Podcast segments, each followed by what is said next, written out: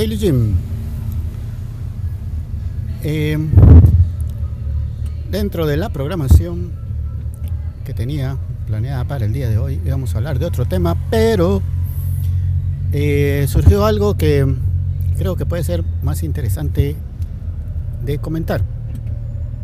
Bueno, resulta que hay una chica en el gimnasio muy agradable y buena gente que pues por razones económicas dejó de asistir pero siempre ha estado con el deseo de querer volver a regresar. Entonces eh, como platicamos con ella fuera del gimnasio siempre conversamos y siempre le digo que, trate de volver y, pues ella ha estado pensándolo y sí, quiere hacerlo. Al fin pudo eh, solventar un poco su situación económica que le impedía poder llegar al gimnasio, pero a pesar de eso está muy difícil que pueda volver. ¿Por qué? Bueno, primero eh, una de las cosas que no me gustan del gimnasio es eh, que el usuario, a pesar de ser la razón de ser del gimnasio y lo que hace que, esté en funcionamiento, eh, pasa a segundo plano. me refiero a la parte como empresa propiamente, no de las personas. El personal que asiste, que trabaja en el gimnasio siempre es muy amable y pone al usuario más o menos en primer lugar, digámoslo así, hasta donde el manual de funciones se los permite. Pero la empresa como tal es bastante hostil hacia el usuario y eso lo podemos ver desde el mismo contrato y reglamento, donde prácticamente el contrato no da ningún o, se siente, mejor dicho, que es bastante hostil hacia uno como cliente. Pero bueno, resulta que como ella dejó de asistir porque no pudo hacer el pago, entonces el gimnasio le hizo el cobro y pues lógicamente no pudo eh, eh, cobrarlo. Valga la... No, no vale la redundancia, pero está la redundancia ahí. Bueno, hizo el cobro y no se pudo efectuar. Hizo un segundo cobro, no se pudo efectuar, un tercero y no se pudo efectuar. Bueno, eso fue un mes. Ella pues dejó de asistir pues porque no podía pagarlo. Pero vino el gimnasio y en el siguiente mes siguió cobrando. A pesar de que había un mes que le debía, por ejemplo. Y es que ella, aunque hubiera querido llegar, ahí en la entrada le dicen que no porque no ha pagado. Entonces no puede entrar y sin embargo le siguen cobrando. Pasó un segundo mes y pasó un tercer mes. Es decir, le cobraron tres meses a pesar de que ella no asistía. Eso es sumamente hostil para el usuario. En todos los demás servicios, por ejemplo, el teléfono o el internet, un día después, o más bien un segundo después de la fecha de corte, automáticamente el servicio queda bloqueado. Y ya no se puede usar el teléfono, ya no se puede usar el internet o lo que sea. Pero digamos eh, el servicio de teléfono celular. Entonces, hoy es la última fecha en la que yo puedo pagar y si no lo pago, a las 0 horas y un segundo automáticamente queda bloqueado el teléfono y no lo puedo hacer, no lo puedo usar. Y se suspende y se cancela, no, no se cancela, sino se suspende el servicio. Hasta lógicamente pues que uno lo pague, lo, reactivan. Pero queda ahí el, el servicio esperando el pago. No es que le sigan a uno cobrando y cobrando los meses, algo que sí pasó con el gimnasio. Si terminó el primer mes y no lo pagó, en ese momento debieron de haber suspendido la cuenta y esperando a que se presentara a pagarlo o a cancelar el servicio, una de las dos. Hacer una llamada para para pues eh, recuperar al cliente de alguna forma, pero no. Hicieron tres meses de cobro sin que el gimnasio prestara ni un solo servicio al cliente porque aunque quisiera llegar, no podía entrar. Estaba suspendida su cuenta. Suspendida la cuenta, pero no suspendido el cobro. Es interesante. Entonces el gimnasio seguía cobrando, pero no podía hacer uso del servicio. Trato hostil hacia el cliente. Después están personal del gimnasio llamando a los clientes para cobrar y para que regresen.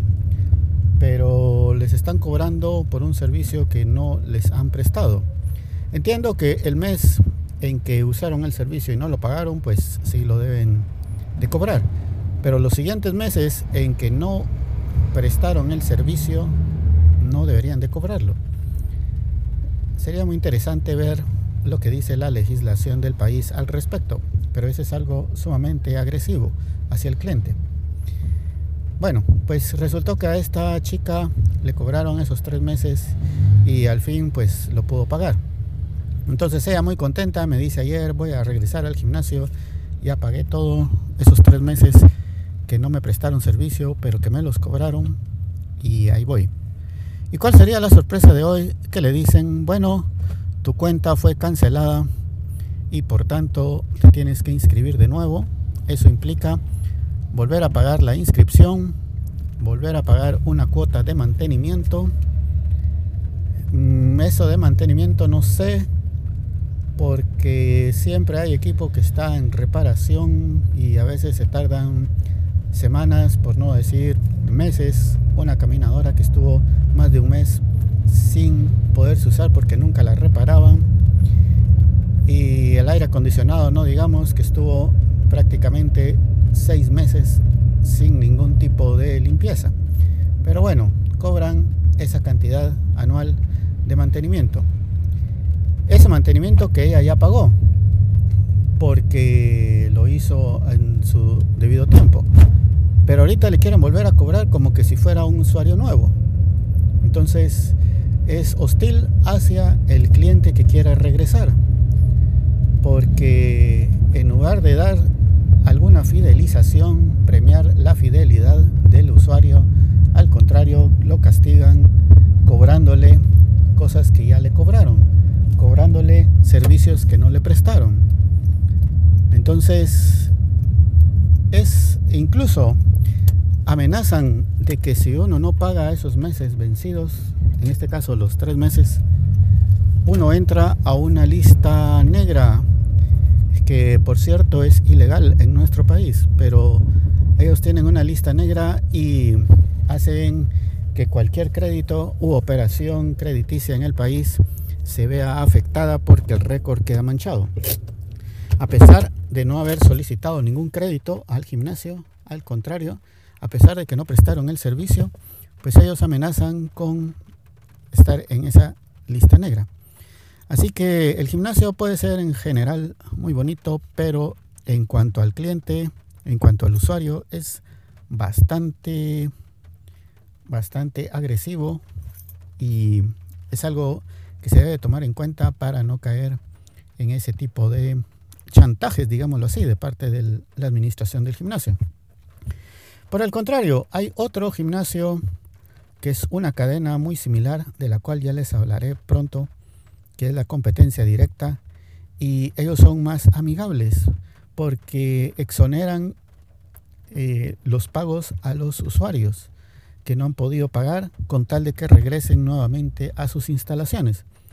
Entonces, no solo no les cobran el servicio que no les han prestado, que es como debe ser, sino que además les exoneran algún tipo de pago adicional o multa que pudieran tener.